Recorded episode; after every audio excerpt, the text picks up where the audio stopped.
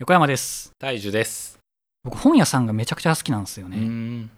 本屋さんに行って本を買うっていう行為そのものにもう幸せを感じるような人間で最近なんかお出かけするってなったら本屋にしか行かない気がしてるんですよねすごいですね。知的男子。池袋の純駆堂丸の内のオアゾ神保町の三省堂ここら辺のでかい本屋大型書店ってやつですよね一日潰せるんでねへえ。もう幸せですわとやっぱ例えばどっかネットで見つけた本を本屋さんで買いに行くってことじゃなくて、特に目的も決まってなくて本屋さんに行っていろいろ紹介されてるものを眺める感じなんですかね。そうですね多分大樹さんは日々やってると思うんですけれども今日何食うと俺が一番幸せになるんだっていうのをやってると思うんですようん。それの本番ですねなるほど。だから今日は寿司の気分か？いや寿司は先週食ったしなうーんとんかつみたいな感じで、うんそその時にとんかつがめちゃくちゃうまかった時って気持ちいいじゃないですかはい。ただそれと同じことやってて俺今何読みたいんだろうなっていうのを延々と考えてそれの中で本屋で見つけたものを手に取っておこれでこれこれってなった時のあの気持ちよさを楽しむために本屋に行ってますねへえ、そうなんだ。活字読むの苦手なんで、うん本とか買ったけど半年とか読み終わんないんですよね。だからなんか今日とんかつっていうよりはここ半年俺はとんかつを食いたいのかみたいななんかそういう感じになっていやもうよくわかんねえなみたいな感じなんでそんな本屋で偶然の出会いで見つけれるもんじゃないんですよね。横山さんは一日潰せるって話でしたけど、行くじゃないですか。本をその場で買ってその場で読むんですか？いやその場でこの本が素晴らしいってなった本を見つかった時でもうピークなんですよ、うん。だからそれを読むか どうかはさておいてその本を見つけるってことそれ自体にで自分が今何を欲してるかっていうことを把握すること自体に喜びを感じてます。なるほど。ああそれはちょっとそれなら自分でもできそうかもっていううんうん。気持ちになりました。ただですねやっぱ本屋に行ってなんか一日中ずっと本を選ぶっていうのってしんどいんですよ。結局なんか今まで Amazon の欲しいものリストに積んでたものを買っちったみたいな風になることはよくありますね、うん。でそれを避けるために結構やってるのが友人と行くんですよ。その本が好きな友人。で予算を決めますと。今日は1万円なっつってでその1万円の範囲で絶対に本を買わなきゃいけないっていう。でなおかつそいつといるからにはなぜその本を買うかっていうのをそこまで具体的にしてないですけれども最低限他人に言えるレベル。今こういうのが読みてえから俺ちょっとこれ手に取ってみたみたいなのを言える状態にした上で本を買うっていうのにすると買いやすかったりします。楽しそうですね。いやめっちゃ楽しいですこれ。もう帰れまてんみたいな感じで予算決めてそれに合うような本を収集して買っちゃうっていう。でしかも1万円本買うってなったら、まあ文庫とかだったらすげえたくさん買えるし。そうですよね。で下手したらその5000円超えの本とかも買えちゃうんですよ。もう普段これ買わねえっしょみたいな本とかにも手出せるんでね、これやるしかないですよ本当と。まあえっ、と本屋最近本屋にしか行ってないっていうのと娯楽が本しかないっていうのには悩みはあるものの、まあ、本は楽しいですと。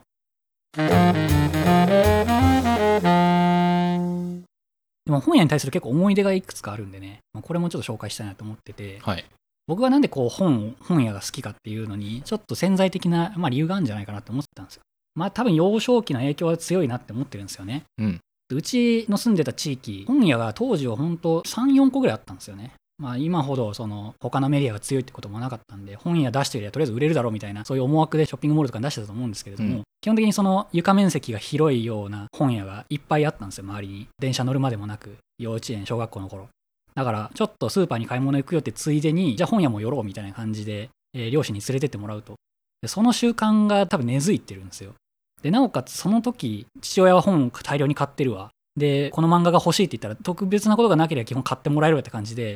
え。本に対するその予算感っていうのが基本なかったんですね、うん。これを読みたいっていうふうにこっちが明示的に意見を申し立てたら買えるっていう状態だったんですよ本に関してはなぜか。ー、漫画もそうだったんです漫画も入ってましたね。えー、すごいな。漫画も入ったしなおかつ、まあ、そういう小説も入ってたっていうことで。で小説の方がまあ喜ばれやすいっていう。うんうん。だからあの本っていうその媒体そのものを無制限に買っていいっていうルールが多分あったんですようん。おかげであの本屋行ったら何か買うっていう習慣は、えーっと幼少期から身についていたと。で、えーっと中学に入ってそのまま本をたくさん読めばよかったんですけれども中学高校の頃学校の先生が読書っていいものだよって言うがゆえに読書はクソなんだなっていうふうに変換がかかっちゃった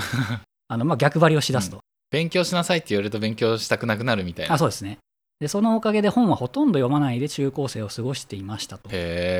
と言いつつも最低限の大衆文学やらラノベやらっていうのは読んでいたっていうような感じですね。でここの時代は本当にもったいないなと思ってたんですけれどもえせっかくね本を読んでいいって環境があったにもかかわらずなんか逆張りで本を読まなかったって時期があると。で大学に入ってから変わりまして大学3年の頃かな？なんかなんかの授業の先生がとりあえず鬼のように本は読んどけっていうふうに言ってたんですよ本買えないなら図書館に入って本を読んで、それでちゃんとレポート書けっていうふうになんかめっちゃ言われたんですね。で、その結果、まあそれを実践してみると。うんでそしたら、あの、今までなんかレポートって友達の写すとか、ウィキをそのまま写すみたいな感じの、なんかくてくてのゴミみたいなレポートしか書けなかったところから、わ、これめっちゃ理論的に書けてるやんみたいなレポートが書け始めるようになったんですね。えーすげえなでその結果あのそのレポートのケツの方に載せるべきその参考文献ってものがずらりとやっぱ広がるんですよ、うん。今までそのかっこいいな。参考文献ウィキペディアってしか書いてなかったところを あのいろんな本読みましたぜ。でこのレポート書いたぜってなるとおのずとやっぱいい成績取れるんですね、うんあなるほど。本ってこういうふうに読むのかっていうのをそこで学んでなおかつその頃参考文献にいっぱい本が並ぶってことは要するに誰かの意見をパクったんだろうってことで恥じるべきことだと思ってたんですね。へあそうじゃねえやってなって本をいろいろ読んだ結果こういう知識をまとめましたっていうことを表明するためのレポートって思ったらそこの参考文献がたくさん並ぶことそのものが意義のあることなんだなっていうか誇るべきことなんだなっていうふうに変わってあー確かに。大学生の頃とかって、うんうん。無から有を生み出すことがかっこいいみたいな、うんうんうん。なんかそういうのありますよね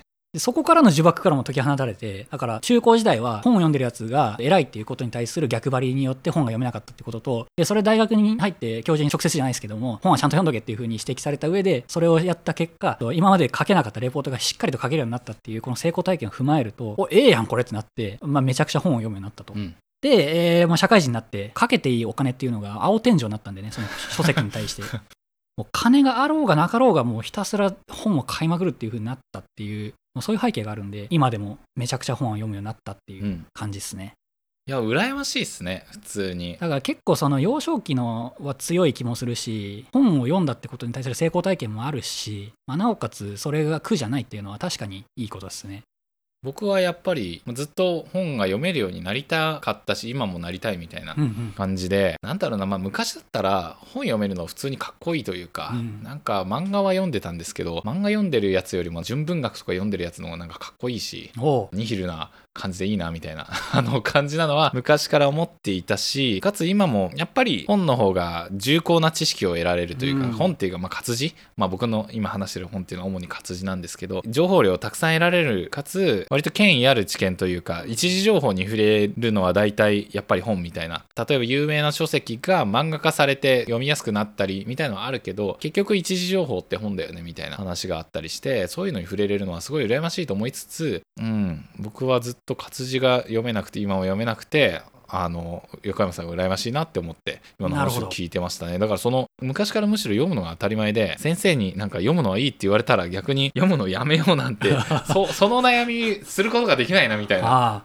ことを聞いてて思ってました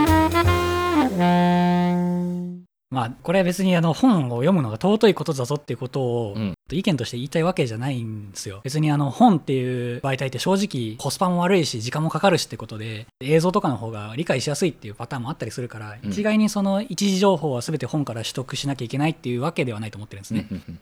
じゃあ果たして読書っていうのは効率がいいか悪いかっていうことも最近ちょっと考えるようになったんですけれども効率は悪いと思ってるんですね、けど効率云々ってあ結構測れないなと思ってて僕的にはコンテンツに触れてる時間が長ければ長いほどそれが頭に定着するっていう理屈でいるんですよ。じゃ最近編み出した理屈ですけど。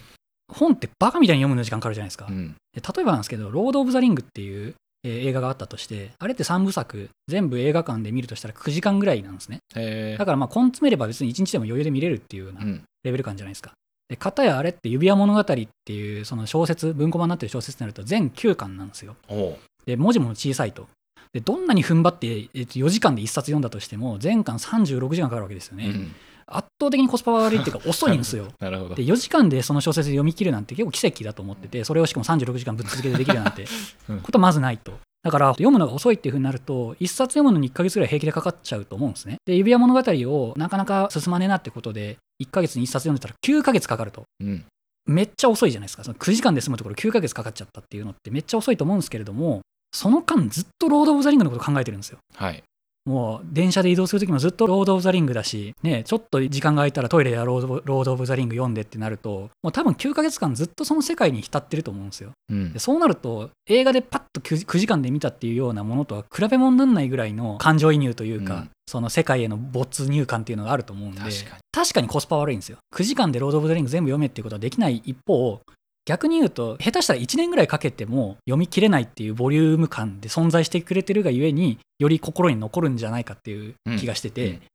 えー今でも例えばビジネス書とかレベルだと10分ぐらいの YouTube 解説とかあるじゃないですか。あれで見て、うん、理解したっていう風になったとしても、それに対する当事者意識っていうのが10分間しか発生しないんですよ。だったら、ちゃんと一冊のビジネス書でも1日かけてしっかり読むっていう風にした方が、1日っていう、その結構な長い時間をかけて読んだっていう実績が生まれるんで、頭に定着するっていうのがあるんで、うんそこがやっぱ違うのかなって。コスパ悪いけど、強制的に時間を作るっていうか、考える時間を作らせてくるっていう、うんうんそこがやっぱ本のいいところなのかなって気がしてますね例えば漫画に例えると面白い読み切りみたいなうん。一話完結で物語が終わるようなそういうのを読み切りって言ったりするんですけどそういう話でも面白いものってたくさんあるんですけどやっぱり長編作品読むのめんどくさいんですけど読んで読み終わった後にロスというか、うん。いやもうあのキャラクターに会えないのかみたいなそういう気持ちがあって、まあ、それぐらい感情移入するっていうことだし自分にとって特別な思い出になるっていうものがまあ本でも本全般にあるんじゃないのかっていう感じですよね。まあ、本の方がよりやっぱ時間がかかるんで、うん成し遂げた後のロスもでかいし、まあ、成し遂げることそのもの自体に意味があるっていうふうに思ってますね。うん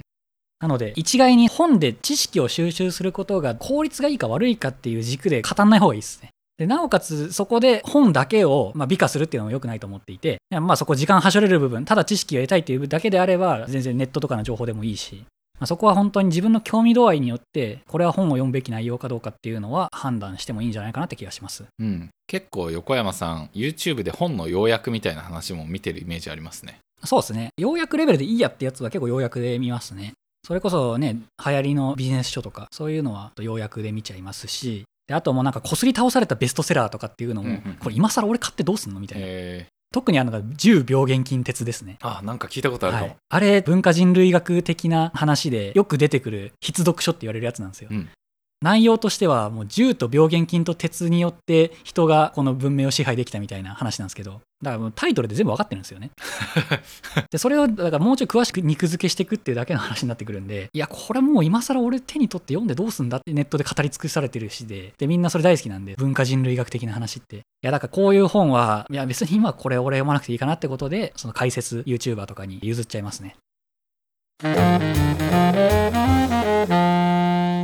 でここまで読書は効率がいいか悪いかって話をうんうんしてきたんですけれどもぶっちゃけかなり大きい目で見ると読書ってかなり非効率ですと、うん。時間すげえ取るんで。でなおかつその自分が読みたいと思ってて買ってみたものの全然面白くなかったって本が発生することはやっぱコスト的にも苦しいと思うんですね。でそれでも本を読みたいって人がもしいるんだったらちょ僕がやってるメソッドを一回ちょっと試してほしいんですけど、うん。えーと僕もこれで結構その読書量が増えたなって思うんでちょっとこれ紹介したいですね。まず本屋に行くじゃないですかで自分が今読みたいって思う本棚に行かないんですよ。え そうなんだ。例えばあの、えーっとエンジニアリングの本読みたいなって思った時には純駆動の6階には行かないようにしましょう。でえーっと例えば普段読まないの建築の本とかあるじゃないですか。そういう医学の本とかっていうそういう本棚にちょこちょこっと行ってみてライトそうな、まあ、1000円以下ないしまあ1000円前後で買えるような本っていうのを手に取りますと。でそれを10パターン手にしてください。だから1日で10冊本買うんですよ。すごいですね。でそれは全部ジャンルがバラバラっていう状態にしてちょっと興味が引くなっていうような状態のものを10冊買っとくんですよ。でそれを本棚に積み上げておくと。でそうなると10冊も買ったんだから最低限1冊ぐらい刺さる本は発見されるんですよ。ジャンルがバラバラなおかつ、まあ、多少は興味があるそういう状態のだったら1冊ぐらい当たりはあるんですよ結構本っていうのって時々の体調によって読みたいもん読みたくないもんって変わってくるんであこれ今興味なさそうだけどいつかちょっとモード来るかなって時のために買っとくとか、そういうのしとけば10冊も買っとけば本当1冊当たるじゃないですかで1冊当たってる間にこれやっぱ面白くなかったなってなったら次のに手を出せるという風になるんで本を読んでない時間っていうのが減ってくれるんです、うん。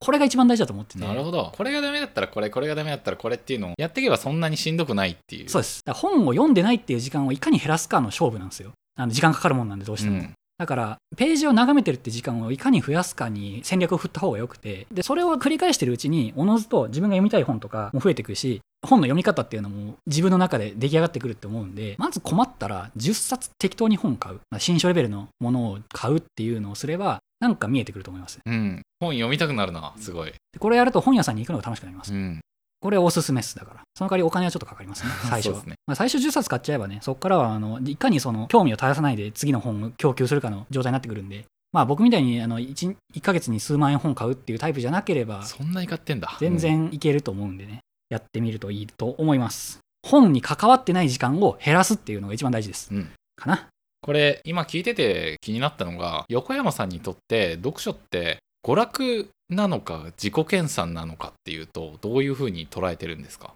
まあ、自己研鑽って言った方がかっこいいと思うんですけど、うん娯楽っすよね。はい娯楽だったら別にそんなに頑張る必要がないといううん。か、うん、何なんだろうなみたいないやしかも都合のいい娯楽っすよね。よそから見たら、なんかあいつめっちゃ本読んでるインテリかなって思われるし、こっちはこっちでかなりライトな気分で適当に本取って、あー結局読めねえわっつってうん積んでるだけなんだから、すげえいいっすよ、これ。うんうんうん俺めっちゃ本読みますっていう風に言っとくといいっすよ。引き返せなくなるはい。うんなるほど、ね娯楽っすね。そっかまあ娯楽だけど腰が重たい娯楽なのかまあ人によってはって感じですね。はいはい僕にとっては結構そんなに重たくはないんで、てかうん重たくなくなったっていう感じなんで。で、まあ本当あるあるなんですけど、かっこいい本見つけたら買っちゃってそれを飾ってるだけなんでね、基本。読んでないです。いいっすね地の巨人にはなりようがないんで、そこにもあの、負い目を感じなくていいですね。あめっちゃ本読んでるからこいつ賢いんしょって思われても、いや別にそんなことないけどなっていう風に、もう突き返すぐらいの感覚でいられたら大丈夫です。もうなので、ラフな感じで皆さん本を読んでほしいです。まず一冊手に取るんだったら、やっぱホリエモンの多動力をお勧めするんでね。なんか一冊買う本困ってるなと思ったら多動力でも買ってください。結論それ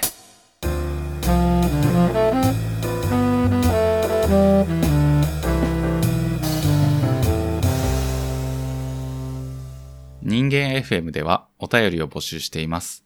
概要欄に記載の Google フォームまたは Twitter の DM からお気軽にお送りください。